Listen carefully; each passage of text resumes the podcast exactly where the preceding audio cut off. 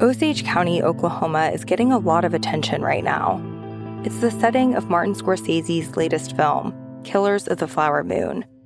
The movie is based on a book about the 1920s Osage murders, when white men poured into Osage County and killed Osage people for their oil wealth.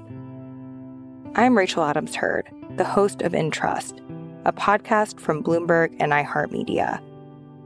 For over a year, I was reporting a different story about other ways white people got Osage land and wealth, and how a prominent ranching family in Osage County became one of the biggest landowners here.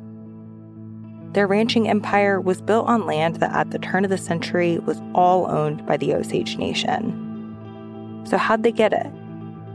Listen to the award winning podcast In Trust on the iHeartRadio app, Apple Podcasts, or wherever you get your podcasts.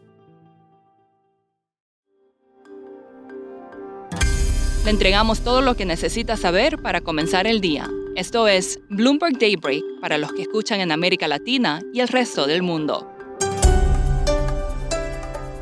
Buenos días y bienvenido a Daybreak en español. Es viernes 29 de julio de 2022. Soy Eduardo Thompson y estas son las noticias principales. Los futuros esta mañana están nuevamente en terreno positivo, alentados por los resultados de Apple y Amazon, los cuales reportaron alzas en sus ingresos y superaron las estimaciones de analistas. Esta mañana la atención del mercado se vuelca al sector petrolero, con resultados de Exxon y Chevron que batieron récords de ganancias. Las acciones europeas también suben tras positivos resultados de bancos, pero Asia cerró plana con bajas en acciones tecnológicas. Los bonos del tesoro caen, el dólar se debilita y el Bitcoin sube a su mayor valor en seis semanas. El multimillonario Bill Ackman dijo que las tasas de la Fed no están cerca de ser neutrales y deben alcanzar el 4% o más. En Twitter dijo que un nivel neutro de 2,25 a 2,5% solo tiene sentido en un mundo con una inflación del 2% estable, no con 9%, 6% o incluso 4%. Más tarde hoy conoceremos el indicador de inflación conocido como el deflactor PCE y el consenso es de un aumento al 6,8%. En Europa la inflación en la zona del euro se aceleró al 8,9% en julio por encima de lo previsto, pero la economía creció 4%, también mejor que las estimaciones. Crece la tensión en Asia. Nancy Pelosi, la líder de la Cámara de Representantes de Estados Unidos, comenzó una gira por la región, pero no está confirmado si visitará Taiwán.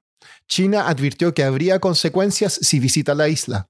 Joe Biden habló ayer por teléfono con su par chino Xi Jinping y acordaron reunirse en persona.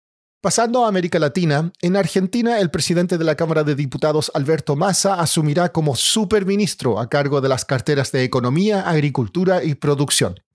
Los inversionistas esperan que Massa, uno de los políticos más favorables a los mercados en la coalición peronista, implemente medidas dolorosas de recuperación económica como elevar tasas, cortar el gasto y devaluar el peso.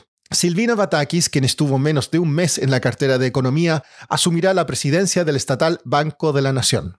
En México, el PIB del segundo trimestre creció un 2,1% en 12 meses, por encima de lo previsto. Más tarde hoy se espera que el Banco de la República de Colombia eleve las tasas en 150 puntos básicos a pesar de las quejas del presidente electo Gustavo Petro.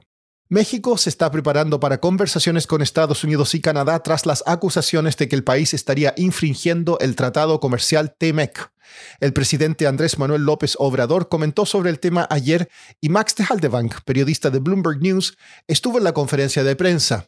Acá nos cuenta más detalles ayer en, eh, en, la mañanera le preguntaron a, AMLO si, si él saldría del tratado TEMEC si México perdiera el, el caso, el panel que, que ya tienen contra México los Estados Unidos y Canadá.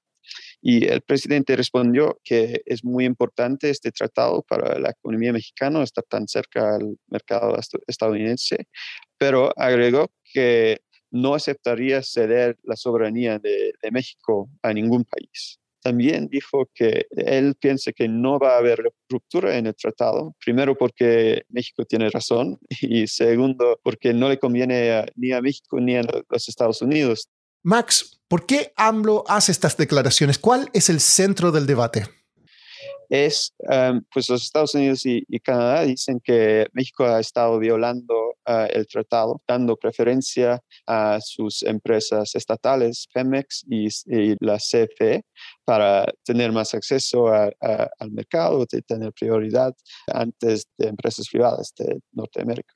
¿Y qué arriesga México con esta disputa comercial? Según los ex secretarios que, y subsecretarios que, que, con quienes hemos hablado, dicen que podría costar a México entre 10 y 30 mil millones de dólares en tarifas si, si pierden un, panel. Ya tienen 75 ah, días desde que mandaron eh, la queja para ponerse de acuerdo en pláticas con menos que no involucren un, panel um, con jueces. Y si no llegan a un acuerdo podría ser bastante difícil para México y, también para toda América del Norte, que, ya es una de las regiones más competitivas para inversión debido a lo que está pasando en, Europa con la guerra y también en China con uh, el COVID-0. Pues sí, eh, eso podría dañar a todos. Por último, las selecciones de fútbol femenino de Inglaterra y Alemania disputarán el domingo en el estadio Wembley la final de la Copa Euro 2022. Las casas de apuestas dan una leve ventaja a la selección inglesa. Eso es todo por hoy. Soy Eduardo Thompson. Que tengan un excelente fin de semana. Para conocer todas las noticias que necesita para comenzar el día, revise Daybreak en la app Bloomberg Professional, donde puede personalizar las noticias que desee recibir.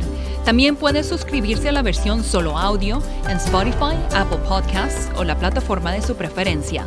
Eso es todo por hoy. Escuche de lunes a viernes Bloomberg Daybreak.